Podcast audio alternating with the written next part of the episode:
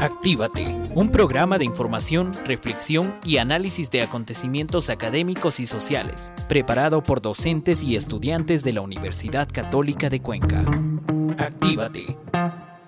Muy buenas tardes amigos y amigas del Austro del país y del mundo. Gracias por estar con nosotros conectados a través de los 95.3 de FM, los 1530 AM y www.ondascanaris.com.es. Iniciamos con la programación de la tarde Actívate. Estamos ya con un grupo de estudiantes de la carrera de medicina. Ellos van a abordar el tema la alimentación en el adulto mayor. Les dejamos con ellos en el siguiente segmento. Actívate con el segmento Años Dorados. Buenas tardes, mi nombre es Juan Diego Sigüenza y conjuntamente con mis compañeras de Loyola Salomé Sigüenza y Michelle Díaz, quienes somos estudiantes de la carrera de Medicina de la Universidad Católica de Cuenca y formamos parte del proyecto de vinculación Salud en los Años Dorados. Estaremos compartiendo información valiosa en relación con la salud en la tercera edad. Agradecemos el apoyo que nos brinda todo el equipo que conforma Radio Ondas Cañaris, siempre prestos a apoyar a la comunidad educativa. El tema a abordar de hoy es la alimentación en el adulto mayor. Y empezamos. A lo largo de todos los programas siempre estamos mencionando que es importante tener una alimentación sana para prevenir la aparición de enfermedades. Es por ello que hemos visto importante hablar de este tema. El objetivo primordial va a ser proporcionar información al adulto mayor sobre una alimentación adecuada y saludable, además de promover y crear un estilo de vida, de vida saludable para el adulto mayor. Como primer invitado tenemos a Salomé Sigüenza, estudiante del noveno ciclo. Tienes la palabra. Gracias, buenas tardes. Un placer compartir con todos ustedes. El envejecimiento de la población puede considerarse un éxito de las políticas de salud pública y el desarrollo socioeconómico, pero también constituye un reto para la sociedad que debe adaptarse a ello para mejorar al máximo la salud y la capacidad eh, funcional de las personas mayores, así como su participación social y su seguridad. A medida que se envejece, cambia de forma como los sentidos, es decir, el gusto, el olfato, el tacto, la vista y el oído.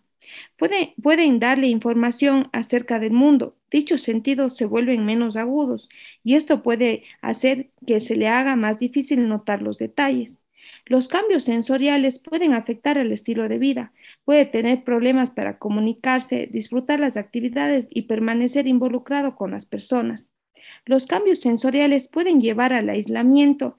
Los sentidos reciben información del ambiente. Esta información puede ser en forma de sonido, luz, olores, sabores y tacto. La información sensorial se convierte en las señales nerviosas que son transportadas al cerebro.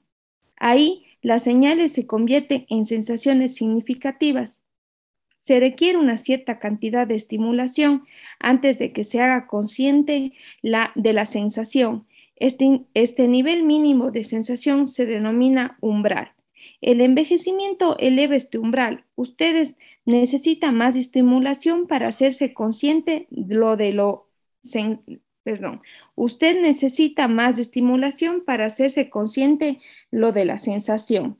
El envejecimiento puede afectar todos los sentidos, pero normalmente la audición y la, visión son los más afectados. Los dispositivos como anteojos, audífonos o los cambios en el estilo de vida pueden mejorar la capacidad de oír y ver. Los alimentos proporcionan la energía y los nutrientes que se necesita para estar sano. Entre los nutrientes se incluyen lo que son proteínas, carbohidratos, grasas, vitaminas, minerales y el agua. Hay estudios que demuestran que una buena dieta en edad avanzada reduce el riesgo de osteoporosis, hipertensión arterial, enfermedades cardíacas y algunos tipos de cánceres. Ya. A medida que envejece, usted puede necesitar menos energía, pero aún así necesitará la misma cantidad de nutrientes en los alimentos. Para obtenerlos debemos elegir una variedad de alimentos saludables, evitar lo que son las calorías, que son alimentos que tienen pocos nutrientes, tales como las papas fritas, galletas dulces, las gaseosas y el alcohol. Vamos a preferir lo que son alimentos con bajo nivel de colesterol y grasas, especialmente las grasas saturadas. Las grasas saturadas suelen eh, provenir de los animales. Entre las grasas eh, tenemos que debemos eh, leer las etiquetas que son de los alimentos procesados, las margarinas y las mantejas. Así es. Y continuamos con el programa en relación con la alimentación. Surgen alteraciones que acarrean el déficit de ingesta calórica, como es el caso de la desnutrición muy común en el adulto mayor. Por favor, Leslie, amplíe un poco este tema. Buenas tardes, claro, será un placer. La desnutrición en la edad adulta. Entre los adultos, la causa principal de una reducción del peso corporal es la disminución de ingesta de los alimentos, a, menudo combinada con enfermedades. Según algunos datos, en poblaciones de África y Asia, el 50% de las mujeres tienen insuficiencia ponderal y solo el 4% sobrepeso. Por ello, los adultos con peso bajo dedican menos días al trabajo pesado y es más probable que falten a su trabajo a causa de una enfermedad o de cansancio. La desnutrición es el estado patológico que resulta del consumo inadecuado de uno o más nutrientes esenciales. Clínicamente se manifiesta por pruebas bioquímicas de laboratorio e indicadores antropométricos y afecta la forma adversa a la respuesta del individuo ante diferentes procesos de enfermedad y a la terapia establecida. La desnutrición comporta la pérdida de masa corporal que está asociada a cierta pérdida de masa magra y constituye uno de los problemas nutricionales que se da en la vejez. Es importante abordar al adulto mayor como un ser integral donde evaluamos todo el aspecto de su vida, tanto lo fisiológico como lo psicológico, pues estos influyen en gran medida en la forma como vemos, se aborda la alimentación. Michelle, por favor, háblanos de los cambios psicológicos. Bueno, en relación con los cambios psicológicos, durante la vejez acontecen una serie de factores que están relacionados y tienen una importante incidencia en los cambios psicológicos durante el envejecimiento, como lo son las modificaciones anatómicas y funcionales en el sistema nervioso y órganos de los sentidos, las modificaciones en las funciones cognitivas y las modificaciones en la afectividad, las pérdidas, las motivaciones y su personalidad. En los cambios psicológicos pueden estar sujetos a percepciones subjetivas tanto de la persona que lo manifiesta como de las personas que pueden evaluarlos. Hay personas que viven en seria preocupación, el declive de algunas funciones y otras que no lo valoran adecuadamente. En general, en el envejecimiento existe un declive y un enlentecimiento de las capacidades cognitivas, aunque existe una enorme variabilidad y depende de los numerosos factores, como el nivel educativo, la dedicación laboral la actividad física, entre otros. Existen los cambios fisiológicos propios del envejecimiento. Para que nos explique este tema contamos con Michelle. Claro, es importante tomar en cuenta las variaciones de peso, talla y los cambios de la composición corporal. El peso aumenta entre los 40 y los 60 años y se estabiliza alrededor de los 65 y decrece a partir de los 70 años. El aumento de peso es mayor en las mujeres y en ellas se estabiliza 10 años más tarde. Los cambios en la composición corporal obedecen principalmente a al aumento de la masa magra, que es la grasa corporal como porcentaje del peso, se incrementa alrededor del 18% al 36% y en los varones un 27% al 45% en las mujeres. La reducción de la masa magra principalmente en el músculo y hueso, pudiendo llegar a 10 kilogramos en hombres y hasta 15 kilos en las mujeres, se dice que gran parte de la pérdida de esta masa muscular es prevenible e incluso puede ser reversible con el ejercicio. La disminución del agua corporal, un total de un 17%. La disminución del agua extracelular con un 40%. La disminución del volumen plasmático en un 8%. Y la disminución de la masa ósea entre un 8 y un 15%, en especial entre las mujeres de 45 a 70 años. El envejecimiento es diferente de un individuo a otro, e incluso en el mismo individuo de un órgano a otro. Sin embargo, a nivel general se producen una serie de modificaciones. Estimada compañera Salame, por favor, háblenos de estas modificaciones. Claro, entre las modificaciones que se producen por la edad tenemos las siguientes. Menor gasto energético por disminución del metabolismo basal y de la actividad física. Tenemos un, porcentaje del 21% a los 20 hasta los 74 años, un 31% de los 74 a los 99 años. También se presenta una disminución de la sensibilidad del centro de la sed y de los hormoreceptores, lo cual claramente produce una tendencia de, a la deshidratación. Tenemos lo que es la atenuación de la respuesta inmune tanto humoral como celular. Tenemos la disminución de la capacidad de la homeostasis interna y de la adaptación externa a los cambios. Tenemos la tendencia al estreñimiento debido a la baja ingesta de líquidos, a las alteraciones del tubo digestivo, al sedentarismo, entre otros factores. Contamos también con los cambios morfológicos y funcionales del aparato digestivo que se traducen en el estreñimiento antes señalado y a las alteraciones en la digestión y en absorción de los nutrientes. Y por lo tanto, al menor aprovechamiento de los alimentos ingeridos, estos cambios están asociados al déficit de algunas vitaminas, como tenemos en el, grupo B como la vitamina B12. Asimismo, se observan cambios en la flora intestinal, lo que definitivamente influye en la absorción de algunos nutrientes y disminución de la barrera defensiva. La intolerancia a los hidratos de carbono, lo cual aumenta con la edad. En los actuales momentos han investigado y publicado la relación entre los niveles bajos de algunos nutrientes y algunos estados inmunitarios y cognitivos, especialmente la causa de algunas demencias, la depresión y el déficit en el ácido fólico y la vitamina B12. Tenemos ya una visión general de lo que es la alimentación en el adulto mayor. Debemos eh, ver los problemas que surgen cuando no se está realizando de forma adecuada. Compañera Leslie nos habla de los problemas nutricionales.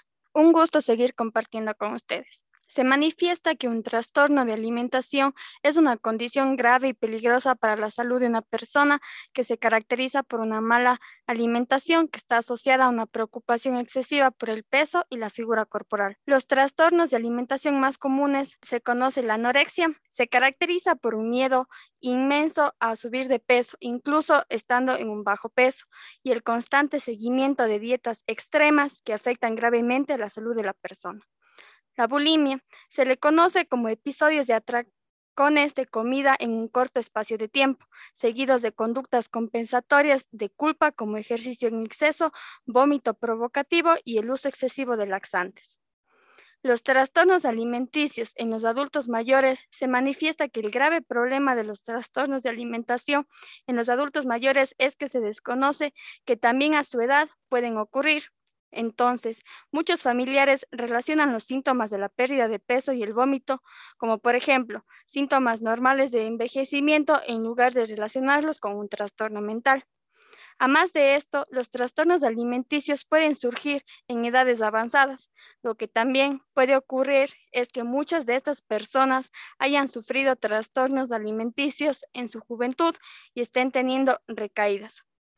Los trastornos alimenticios se presentan cuando una persona no recibe la ingesta calórica que su cuerpo requiere para poder funcionar de acuerdo con su edad, estatura, ritmo de, vida y los cuales tienen mayor incidencia durante la adolescencia.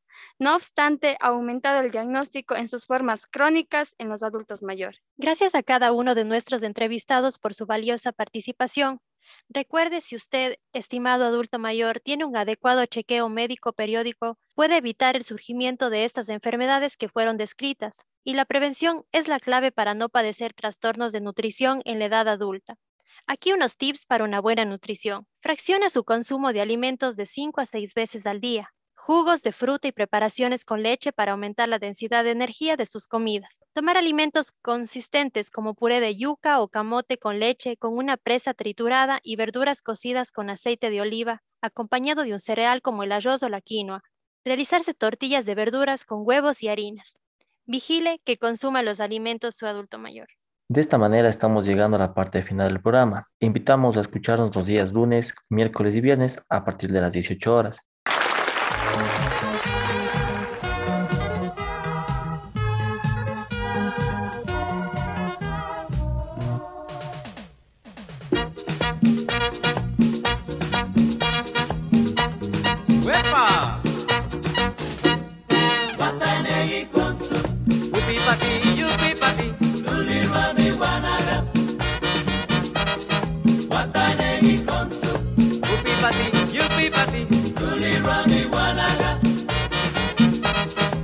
Guata winegi con su, guata winegi guanaga, guata winegi con su, guata winegi guanaga. Si tú quieres bailar, sopa de caracol, hey, guata negi con su, upi pati, yupi pati, ruli rani guanaga, upe, upe, guata negi con su, ruli rani guanaga.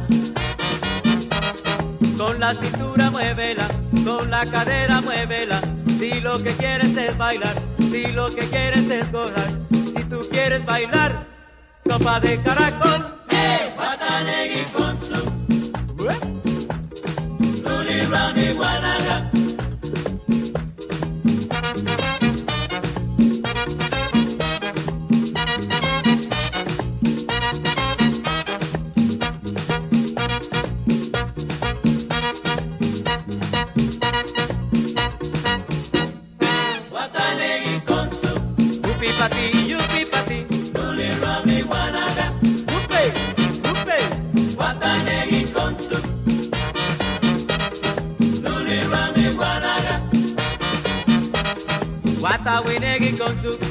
wata winegi guanaga, wata winegi con su, wata winegi guanaga.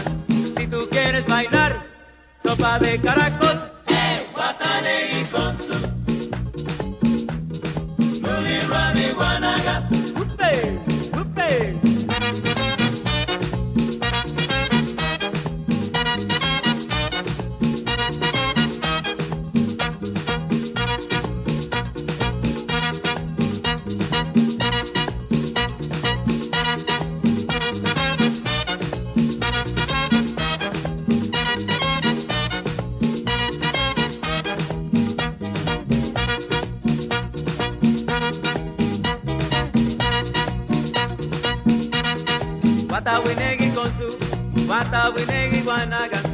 Wata winegi con su, wata winegi guanaga, wata winegi con su, wata winegi guanaga, wata winegi con su, wata winegi guanaga. Sacude, sacude.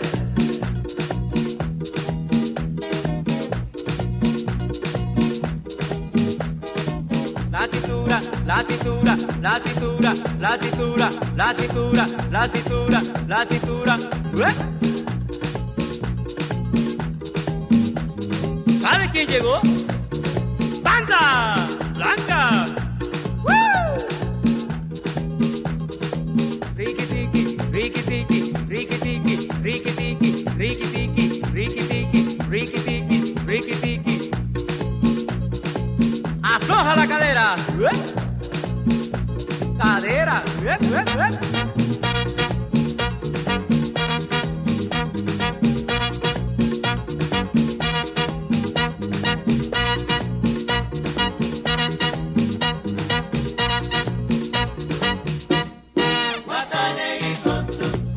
Upi pa ti, yupi pa ti. Luli Rani Guanaga. Upen tu, upen tu. Watanegi con su. Luli Rani Guanaga. Con la cintura muévela, con la cadera muévela. Si lo que quieres es bailar, si lo que quieres es gozar, si tú quieres pedir sopa de caracol.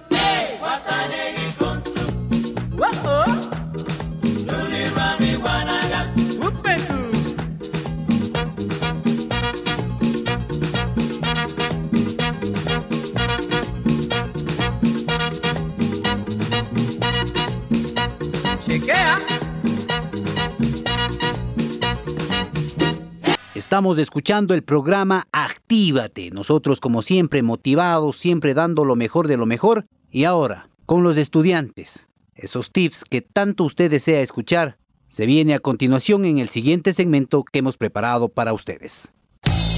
Actívate con el segmento Ecos de la jurisprudencia ecuatoriana. Hola, soy Diego. La Corte Constitucional, en la sentencia número 1342-16-EP-21, resolvió una acción extraordinaria de protección motivada por los siguientes hechos. Renato David Romero Villasís, ciudadano con grado de discapacidad auditiva del 39%, presentó una acción de protección en contra del Consejo de la Judicatura y la Procuraduría General del Estado por cuanto, mediante acción de personal, se dio por terminado su nombramiento provisional, con lo cual se alega que se vulneró sus derechos al trabajo, a la continuidad, por formar parte de un grupo vulnerable, entre otros. En este sentido, la acción de protección fue conocida por el juez de la Unidad Judicial de Tránsito con sede en el Cantón Ambato, quien inadmitió la acción de protección. Alegando que no existe la debida argumentación en torno a cómo supuestamente los comparecientes habrían vulnerado los derechos constitucionales del accionante. Aquello motivó al accionante a hacer uso del recurso de apelación que recayó en la sala de lo civil de la Corte Provincial de Justicia de Tungurahua, misma que la rechazó y confirmó la sentencia subida en grado. Finalmente, el accionante propuso la acción extraordinaria de protección la cual fue admitida por la Sala de Admisiones de la Corte Constitucional con el número de caso 1342-16-EP. E Hola, soy Dani. En sentencia la Corte Constitucional señaló que la estabilidad laboral reforzada implica la permanencia en el lugar de empleo como medida de protección y se extiende a las personas que se encuentran a cargo de su cuidado y protección. A fin de asegurar el pleno disfrute de los derechos en el marco de la atención prioritaria, por otra parte, Respecto de la estabilidad laboral reforzada prevista por el legislador y la jurisprudencia constitucional, la Corte ha señalado que es independiente de la modalidad de contratación y de la limitación presupuestaria de la entidad. Es por ello que, frente a necesidades institucionales legítimas como las que se materializan en procesos de reestructuración, desaparición de la institución o limitación de recursos económicos, la desvinculación de una persona con discapacidad debe tener en cuenta su situación en particular y, en aras de cumplir con la estabilidad laboral reforzada, se debe de buscar, de ser posible, una alternativa a su desvinculación. Esto puede incluir en su reubicación en la misma entidad, en un puesto similar o de equivalente rango y función, acorde con la circunstancia especial de la persona con discapacidad. Por tal razón, en la presente sentencia, la Corte Constitucional declaró la vulneración del derecho a la seguridad jurídica en una sentencia dictada dentro de una acción de protección. Además, examinó en mérito del caso respecto de la vulneración a los derechos de la estabilidad laboral reforzada y a la igualdad material de una persona con discapacidad. Esta sentencia fue aprobada por el Pleno de la Corte Constitucional con nueve votos a favor, resolviendo aceptar la acción extraordinaria de protección, dejar sin efecto la sentencia de la Sala de lo Civil de la Corte Provincial de Justicia de Tungurahua, aceptar la acción de protección por la vulneración del derecho a la estabilidad laboral reforzada, así como se ordenó la reparación económica y disculpas públicas en su sitio web institucional del Consejo de la Judicatura y de sus cuentas oficiales de redes sociales.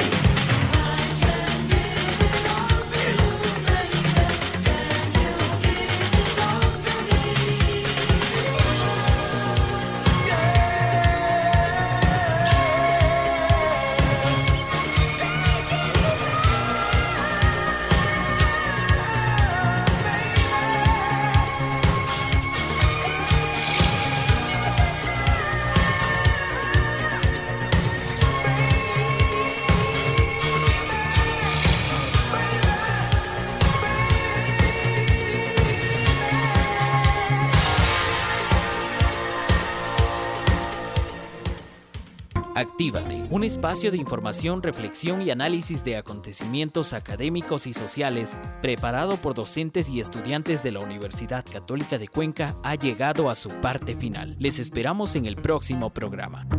Actívate.